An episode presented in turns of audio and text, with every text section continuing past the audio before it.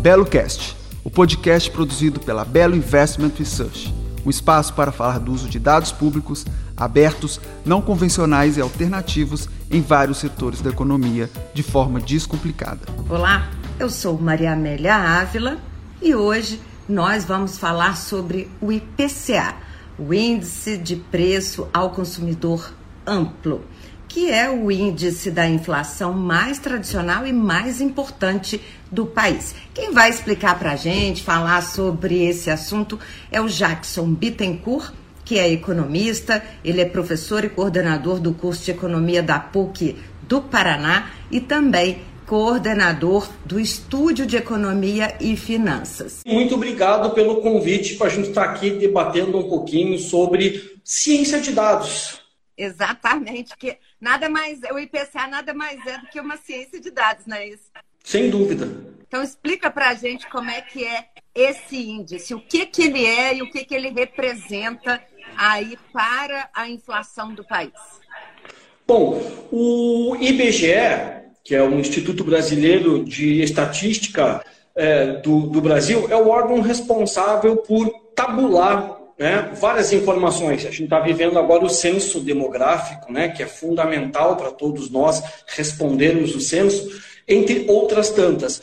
O IBGE faz uma pesquisa mensalmente em pelo menos 10 grandes capitais do país. A grande maioria da população vive nestas regiões uh, quase 80%, aproximadamente 80% da população. Então, é uma amostra que eles fazem. Então, eles coletam todo mês essas informações. Eles usam muito a internet, com a pandemia isso foi bastante possível, mas eles também vão em ambientes como é, supermercado, shopping centers, e coletam dados de tudo que a gente consome, digamos assim. Então eles verificam se o preço, se o preço subiu, permaneceu o mesmo ou diminuiu em relação ao mês anterior. Tá? Eles, eles, trabalham nessa perspectiva. E tudo isso é encaminhado para o IBGE no Rio de Janeiro, que é a central. Então eles dividem né, o IPCA daqui da região de Curitiba, onde eu estou, São Paulo, Rio de Janeiro, Porto Alegre e assim sucessivamente.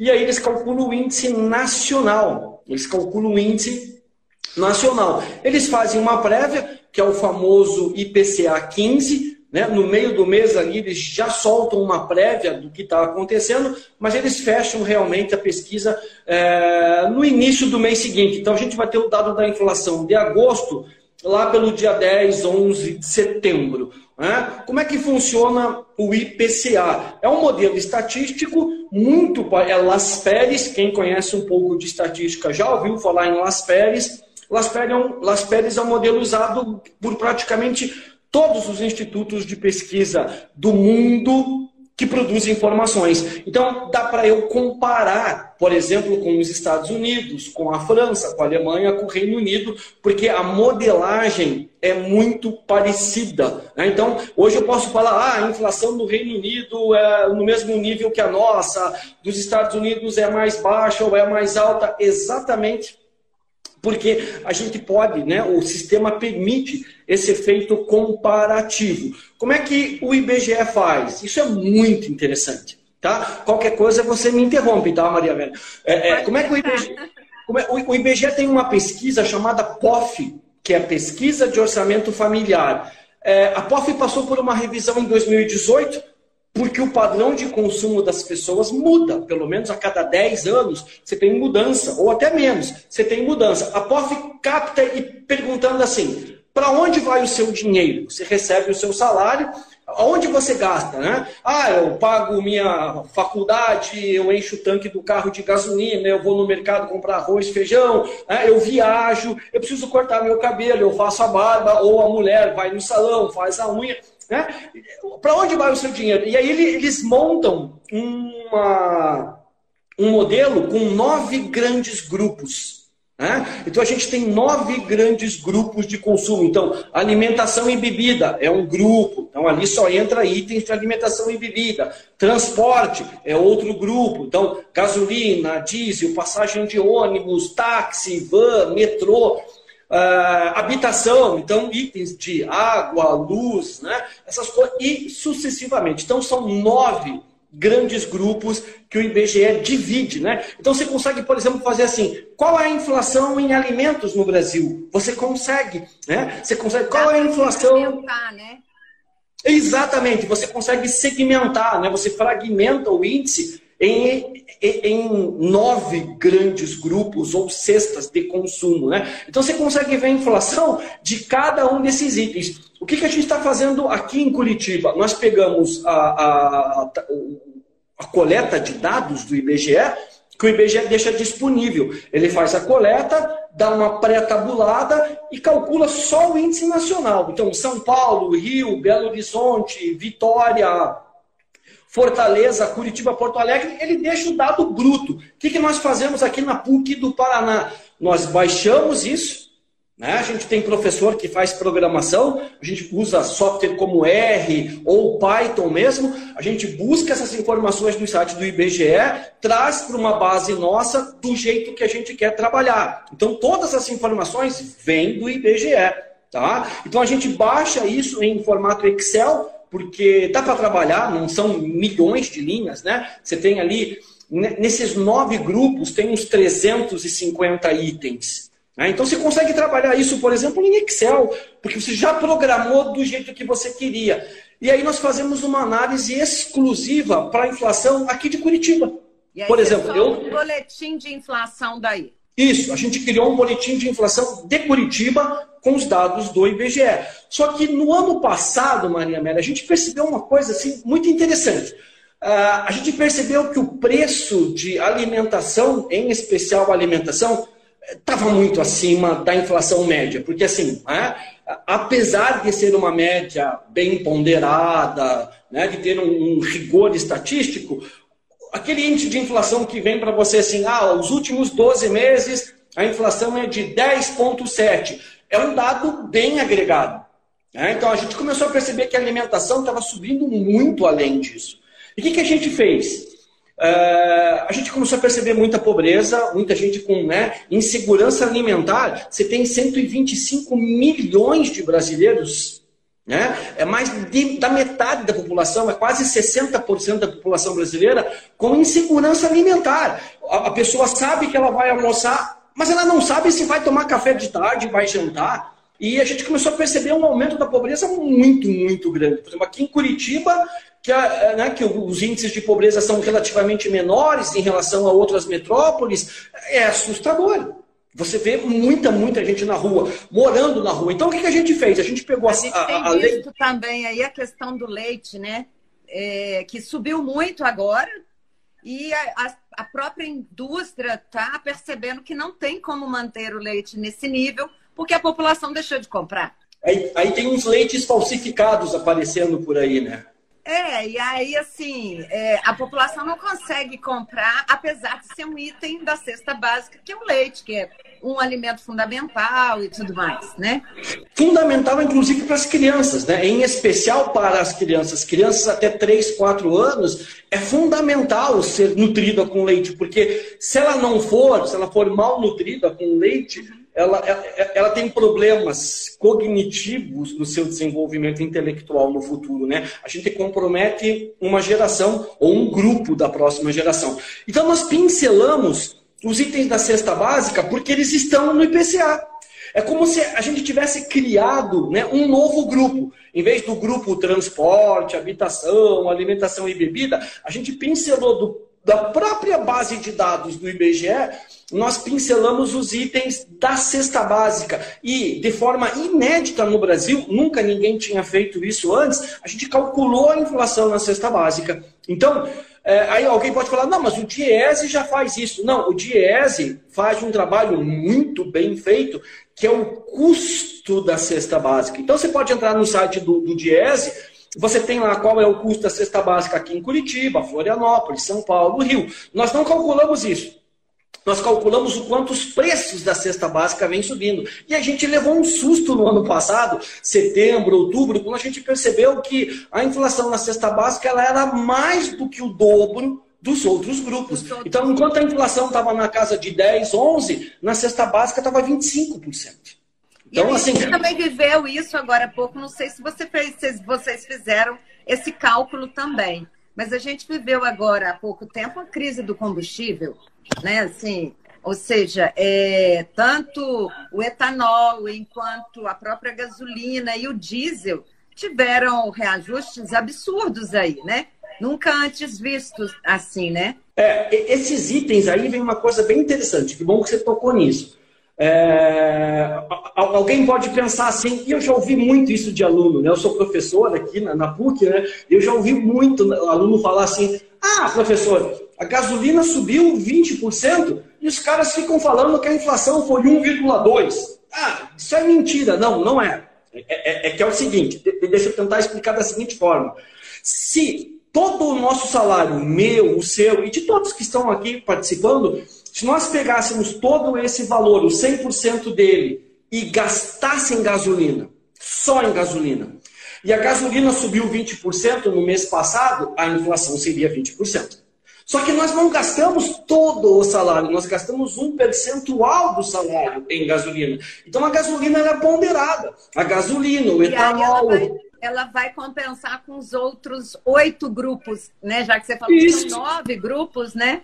Por isso que o ideal, o meu conselho, quem, quem, quem analisa a inflação, porque assim, é, quem trabalha no mercado financeiro, por exemplo, tem que acompanhar a inflação, porque conforme a inflação altera, a taxa de juros altera. Taxa de juros ela anda de mão dada, a Selic, né, a taxa do Banco Central, a, a taxa que remunera títulos da dívida pública, né, a famosa taxa Selic, ela está diretamente vinculada à inflação. À medida que a inflação veio subindo no ano passado e nesse ano, a Selic veio atrás. Né? Qual é o objetivo da Selic? Né? Por que, que os bancos centrais fazem isso? Né? Por que, que os economistas são tão malvados de ficar subindo o juro? Porque você dá uma, desculpa a expressão, você dá uma pancada na economia. Então você reduz consumo, reduz produção. Gera desemprego? Claro que você gera desemprego. Né? Só que o consumo, o consumo diminuindo e a atividade econômica perdendo ritmo, a inflação começa a baixar. Então, assim, é uma, é uma vacina, né, em tempos de vírus, né, é uma vacina a taxa de juro, mas é uma vacina que tem um efeito colateral bem complicado. Né? Então, assim, é, nós temos um ano que está comprometido. Tem uma previsão de fechar 2022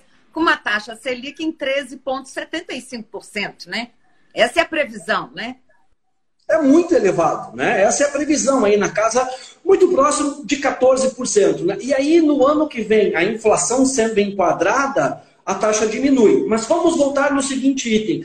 A, a gasolina, por exemplo, ela tem um peso bem expressivo. Por isso que quando ela começou a aumentar, principalmente ali, fevereiro, março, por causa do conflito entre a Ucrânia e a Rússia, né? A Rússia, por exemplo, é responsável por 9% do petróleo do mundo inteiro. Né? Então, ela comprometeu a oferta de petróleo no mundo e cai a oferta de petróleo, sobe o preço da gasolina aqui na bomba, no posto de gasolina aqui na esquina da, da, da, universidade, né? Não tem alternativa. É um modelo, inclusive, que foi adotado por vários países. Nós adotamos no Michel Temer. Quando o Temer, em 2016, assumiu o governo após o impeachment da Dilma, em 2017 a gente passou a adotar o seguinte, né? Porque antes essa flutuação do preço do petróleo para cima ou para baixo ela, ela, ela, é como se ela tivesse uma, uma, uma câmara de compensação dentro da Petrobras que equalizava esse movimento.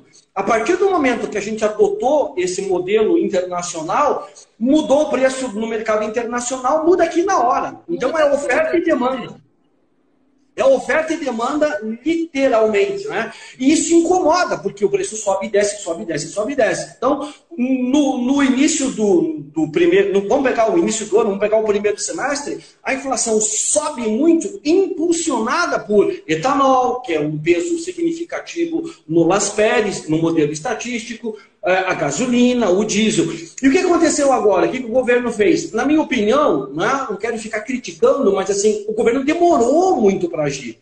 A inflação veio num ritmo muito forte ano passado e o governo poderia ter agido antes. Ele jogou para o Banco Central. Né? E aí o Banco Central ficou sozinho. O problema é que, quando a inflação ela vem do lado da oferta, por exemplo, é muito difícil subir o juro e ter uma resposta rápida. Essa resposta vai demorar sete, oito, nove meses para ter o retorno. Mas, ainda bem, o governo resolveu agir agora no segundo é, semestre. É um ano de eleição, né? Tem que fazer pacotes de bondades, todos fazem, né? Eu quero só ver depois como é que vai ficar, mas, o que, que ele fez? Agora, Jackson, explica para a gente o que, que é o IPCA acumulado. Então, aí, só para fechar o raciocínio, é, essa, essa, é, eles atacaram exatamente na gasolina, etanol, diesel, e eles conseguiram reverter, por isso essa inflação. O que é o IPCA acumulado? O ideal, o ideal, claro, você olhar o IPCA do mês de julho, olhar o IPCA do mês de agosto tal, mas a minha dica é olhe sempre para o acumulado em 12 meses, não do ano. Eu, eu nem sei te dizer qual a inflação do ano, porque eu não olho para a do ano. Por quê? Porque a do ano é, né, tá, tá acontecendo tal, mas o acumulado nos últimos 12 meses é o ideal. Por quê? Porque é o que o Banco Central utiliza para mexer na taxa de juros. Né? Então, o acumulado é você pegar, a gente está agora em agosto, pegar lá julho do ano passado até agora, julho desse ano, por exemplo, né? Você pegar os últimos 12 meses, agosto do ano passado, perdão, a julho, né? Desse ano, você tem um acumulado dos últimos 12 meses. Aí ele vai sempre abandonando. Ele abandona lá julho do ano passado, pega agosto do ano passado até setembro desse ano e assim sucessivamente. O ideal é olhar para o acumulado nos últimos 12 meses. Uhum. A gente soltou uma pesquisa, foi feita aqui pela Belo, que mostra a busca né, e o uso da palavra inflação, tanto nos meios de comunicação, ou seja, na mídia, né? A gente pega um grande jornal aí como base, é, e aí as reportagens que tem, a gente teve um aumento nos, nos seis primeiros meses de 28% é, falando sobre inflação. A gente também utiliza a questão de quantas vezes é, essa palavra inflação ela foi mencionada na Câmara dos Deputados, ou seja, no sumário dos discursos dos deputados, que houve uma queda, e a gente também coloca no interesse da própria, dos, dos próprios internautas, usuários, no Google. E isso aumentou muito. É, o principal índice, né, o, o, que teve maior aumento foi a, realmente no Google. A população está realmente preocupada com a inflação e eu queria que você explicasse como é que o IPCA, como é que ele mexe no bolso do consumidor. É, quando você olha, né, legal essa tua observação, é, o quanto agora eu acho que a partir de agora o pessoal vai começar a usar o Google para pesquisar o, o, efeito contrário, que é a desinflação, né? Ou melhor, deflação. deflação. Está vendo isso. Né? Eu, eu não gosto de chamar eh, o índice que saiu agora nos últimos dois meses, que é um índice negativo, o geral é negativo, chamar é, de deflação. Não está errado. Eu estou dizendo que eu não gosto, porque assim, a gente precisa acompanhar até o final do ano esse ritmo para falar em deflação. O que, que eu prefiro chamar, e outros economistas também, é desinflação. Os preços continuam subindo, mas com menos intensidade. Então, qual a expectativa, pelo menos até dezembro? A gente precisa verificar o quê? Qual vai ser o comportamento? Então, a, a, perspectiva é esse movimento de uma desinflação. Os preços ainda vão subir com menos intensidade e alguns itens que sofreram influência, como combustíveis, chegam até né, a, a ser negativo, a cair mesmo. Então, a gente está vivendo um processo de desinflação ainda, né? Mas o que eu vejo muito na imprensa é deflação. O pessoal está usando muito, Mas né? Isso ah, a gente vive uma deflação. do consumidor? É, eu acho que ainda não. Por isso que eu não gosto de usar deflação, né? Assim, porque o acumulado nos últimos 12 meses está perto ainda de 10%. Ou seja, nesse último ano, nesses últimos 12 meses, nós brasileiros perdemos em média 10% do nosso poder de compra. Então, vamos pegar um número redondo, assim, né? 10 mil reais é seu salário. Estou só usando um número redondo. Mil reais nesses últimos 12 meses, né? Desses 10 mil que você recebe por mês, mil reais, ele desaparece. né? É, você, não, você perde o poder de compra. A ideia da inflação é exatamente essa. Então, assim, já dá para sentir no bolso? Ainda não. por imposto, né? É, e ainda tem isso, né? E ainda tem isso. Então, assim, já dá. Né? Já dá para sentir no bolso? Na minha opinião, ainda não. Principalmente porque né? Alguns economistas, alguns institutos dividem, mas tipo assim, a gasolina é a inflação dos ricos, a alimentação é a inflação dos pobres. Eu não gosto muito de fazer essa classificação, mas assim, a maioria das pessoas que hoje está com dificuldade de comprar comida realmente não tem carro e não gastam com a gasolina, né? Então, assim, quem não sentiu nada, nada ainda são as classes com rendimentos mais baixos. Essas pessoas estão com dificuldade para comprar pão, pãozinho francês, né? uma caixa de ovos. Elas estão com dificuldade para comprar isso. E o que aconteceu, Maria Amélia, em paralelo ao aumento dos preços? Até semana passada o IBGE soltou que em 2021 houve uma queda no rendimento médio no Brasil inteiro, principalmente no norte e no nordeste. Então pense, os rendimentos estão menores. Por quê? Dois anos de pandemia, o desemprego aumentou, né? Você tem um sério problema para né, reativar a economia. Quando a gente parecia que ia voltar no começo do ano, veio a crise na Ucrânia e, e com a Rússia. E, então a gente está perdendo, né? a gente não tem um ritmo de crescimento tão forte assim. Isso dá um poder de barganha para os empresários. Os salários diminuem. Muita gente foi trabalhar no informal, ganhando menos, para pelo menos ter um rendimento. Então, em média, o rendimento baixou e a inflação subindo para valer, ah, a gente perdeu aí, olha, uns 30% em média. Nós perdemos de poder de compra uns 30% do que.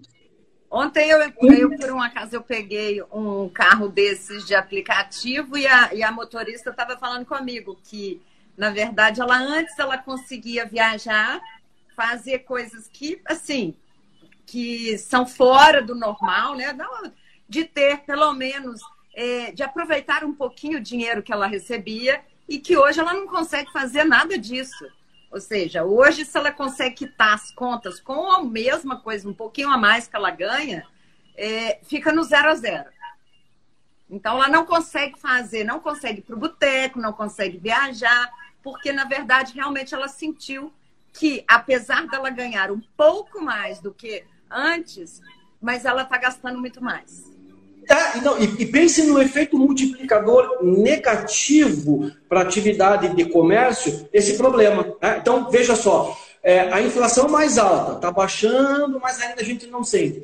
Perda do poder de compra, o que está acontecendo no Brasil? A classe média, que é a grande consumidora, ela está sendo comprimida. Né? Ela vem sendo comprimida. Então, assim, nosso mercado interno ele está comprometido para o ano que vem. Quanto de poder de compra a gente perdeu em relação a 2019? Aproximadamente 30%, foi o que eu mencionei agora. A gente fez alguns cálculos aqui na universidade, é, a perda de poder de compra, cruzando com a inflação, fazendo né, alguns dados estatísticos, a gente perdeu aproximadamente 30% em média do poder de compra. É uma coisa alucinante. Claro, né, volto a dizer, o salário médio é uma média nacional, né, enquanto tem pessoas que estão ganhando R$ 1.500, tem pessoas ganhando 40 mil reais. E na pesquisa de orçamento familiar que eu abri aqui comentando sobre o modelo estatístico, a pesquisa é feita com pessoas que ganham de 1 a 40 salários mínimos. Né? Então, assim, é bastante amplo. Por isso há né, índice de preço ao consumidor amplo. Né? Ele, ele tenta captar de uma forma geral para onde vai o recurso, o rendimento das pessoas. Então é claro que o poder de compra e a perspectiva da própria inflação para quem ganha mil, dois mil reais é muito diferente de quem ganha 20 mil, 30 mil reais. Mas em média todo mundo sabe, principalmente essas classes mais baixas, é assustador.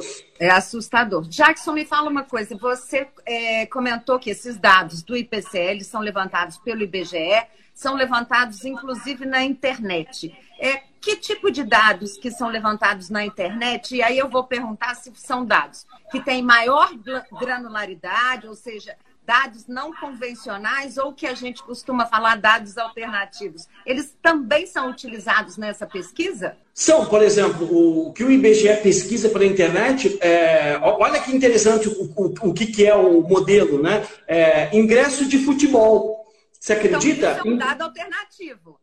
Exatamente, né? Então, assim, ingresso de cinema, ingresso de futebol, está dentro do IPCA. E eles vão fazer esse levantamento. Eles devem ter alguns times de futebol, alguns estádios que eles fazem essa análise mensalmente, entende? Então, assim, pela internet eles fazem muita coisa. a, a, base, o IBGE trabalha com uma coisa muito interessante. Assim, normalmente.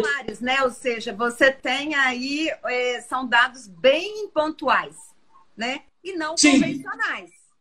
Não convencionais, são dados bem pontuais. O mundo inteiro tem inflação. Sempre. Desde que inventaram moeda, existe inflação. Né? Então, o mundo se monetizou há uns 300 anos atrás, pelo menos. Né? Faz uns 300 anos que você tem uma monetização no mundo. Todos os países têm a sua própria moeda, etc. E tal, né? É, tirando algumas regiões como a zona euro, mas enfim, todo mundo tem a sua própria moeda. E todo mundo sofre com a inflação. Os preços flutuam. Veja a agricultura. Choveu demais, dá problema na agricultura. Choveu de menos, dá problema nos preços. Né? Então, assim, os preços naturalmente flutuam. Então, você tem mecanismos hoje para controlar a inflação. É, por exemplo, a gente adotou um modelo chamado metas para a inflação. Pode parecer estranho, né? Você fala assim, como assim meta? O, o governo tem uma meta para 2023? Tem. Até 2024, a gente já tem meta para a inflação. Você fala, meu, mas isso é, isso é, isso é uma loucura. Não é. O governo tenta trazer mais para baixo possível, porque a inflação ela deixa a economia cega. O empresário não consegue realmente saber qual é o lucro dele, não consegue. Hoje a inflação não está atrapalhando tanto assim, mas nós já tivemos momentos que neve, né, vira uma bola de neve. Esse é o perigo, Maria Amélia. Matou. Que a gente chama, a gente em economia tem um outro termo técnico, né? Em vez de chamar de bola de neve, a gente chama de inflação inercial, né? Daquele fenômeno da física da inércia, né? Se dá um empurrãozinho, se você não tomar providência, essa inflação dispara. E nós já tivemos inflações eh, de 3 mil por cento no ano, gente. Né? Hoje nós estamos falando em 10%, mas a gente já teve inflação de 400, 500, até 3 mil. Nós dois já vivemos um período de super, hiperinflação, né? Já, já vivemos, nós já vivemos a ponto do, do país lá em 1986, que foi o que por exemplo, é, é, mexeu comigo, eu tinha 15, 16 anos, mexeu comigo para eu fazer economia, foi jogar o cruzeiro, literalmente a moeda cruzeiro, na lata de lixo e colocar o cruzado no lugar. Ou seja, a inflação corroeu tanto destruiu tanto o Cruzeiro que foi melhor jogar no lixo e colocar outra moeda no lugar. Mas isso é, é, que nem você tirar o coração de uma pessoa e colocar um outro coração no lugar, entende? É uma intervenção muito radical, muito radical. Tanto é que seis, sete meses depois já veio o Cruzado 2. Uhum. Lembra? Agora, você teria mais algum exemplo aí que o IBGE utiliza de dado alternativo? Olha, 75% da amostra do IBGE no IPCA ela é uma base fixa. Ele visita os mesmos lugares com os mesmos produtos. E 25% é aleatória. Hum, tá. Tá? Então, assim, você consegue, não fica viciado, né? Você não fica viciado no item. E uma outra coisa que me passou aqui na cabeça agora, muito interessante, que é a seguinte: alguém pode questionar assim, mas por que, que o IGPM é diferente. Né? Porque o IGPM. que ótimo, olha a sinergia aí, né? Por que, que o IGPM é diferente? Por que, que o IGPM subiu mais uma vez ou tal? O IGPM é um outro modelo. Ele usa o Las Pérez também, é o mesmo modelo estatístico, só que ele tem grupos ele diferentes. para o mercado, não para o preço do consumidor em si, não é? Exatamente, exatamente. Ele, ele tem grupos de, de, de consumo de mercado financeiro. Né? Então, assim, é uma outra perspectiva de medir a inflação. E não tem só o IPCA e o IGPM. O próprio IBGE tem uma inflação que ele calcula só na construção civil. O INCC, Índice Nacional da Construção Civil. Ele tem índice de inflação que ele mede nas famílias até três salários mínimos. Né? Então, assim, tem metodologias diferentes, você vai ter resultados diferentes. Né? Eu costumo olhar para o IPCA porque ele te dá esse panorama geral, mas aí eu abro ele. É a dica que eu dei. Abra, se você trabalha com inflação, precisa atualizar preços tal, abra a inflação. Não é difícil. Pegue por grupos, entende? É muito mais fácil você fazer isso. Oi? Para poder entender melhor, né? Para poder entender melhor. Para a gente poder encerrar, já que você falou que é melhor a gente ver nos últimos 12 meses, como que você acha que vai finalizar dezembro de 2022 em relação a dezembro de 2021? Bom, a gente tem, eu, falei agora há pouco de meta de inflação, né? Nossa meta para esse ano é, é, é, é fica ali 3,5%. Só que assim, 3,5% é um número muito absoluto. Né? É como você tentar tirar de longe numa mosca. Né? Então, o que, que o IBGE, o que, que o Banco Central faz? E, e o Banco Central de vários lugares do mundo. Não é só o Brasil que tem meta de inflação. Né? Você pega países como Alemanha e Inglaterra, que já tem meta de inflação há muito tempo. A gente adotou em 99, faz aí 22, 23 anos que a gente adotou meta de inflação. A gente usa uma espécie de um leque, né? Tipo, a inflação é 3,5, mas como os preços variam, eu dou um leque. Esse leque pode ser dois pontos percentuais para cima e para baixo. Hoje nós estamos usando um ponto e meio percentual. Então, o teto da inflação é 5. Não vamos alcançar. A inflação vai ficar entre 8% e 9%, é a expectativa da maioria dos economistas e, e, do próprio Banco Central. No ano que vem, ou seja, ano passado a gente ficou dentro da meta, esse ano não. No ano que vem, é bem possível que a gente venha para essa casa perto dos 5% em 12 meses e comece a enquadrar a inflação de novo. Então, o que eu quero dizer com isso, aproveitando o seu gancho? Que no ano que vem vai ser difícil retomar o crescimento. Né? Tem que ficar bem atento para isso. Mas a partir de 2024 a expectativa é positiva. Os preços mais estáveis, taxa de juro mais baixa e uma retomada do crescimento econômico. Porque o Brasil normalmente está entre as 10 maiores economias do mundo. O Brasil não é um país que fica para trás. Né? Nós temos um potencial produtivo imenso. A gente é um grande exportador, inclusive de alimentos. Né? Então, assim, a gente tem um potencial para voltar a crescer com muita força. Mas a gente precisa de estabilidade, gente. Tem que colocar a inflação no chão, trazer os juros para baixo e estimular o empreendedorismo né? e a formação das pessoas e retomar o crescimento econômico. E não ser considerado um dos países com a maior inflação, como foi em maio pela OCDE, que é um absurdo foi. isso, né? Foi, doeu, doeu. Doeu. Jackson, muito obrigada pela sua participação aqui. Ora, eu é quem agradeço o convite e ó, fico à disposição para a gente fazer um encontro número dois. Né? Peço ah, desculpas, peço é desculpas. Ó, anota, não, a gente pode falar no final do ano, tipo assim, como é que fechou a inflação? Fico à disposição para a gente trocar mais algumas ideias, sim, foi muito legal. Agradeço a atenção de vocês e mais uma vez, obrigado pelo convite. O Belo Cast é o um podcast produzido pela Belo Investment Research. Para mais informações, acesse www.belo.re.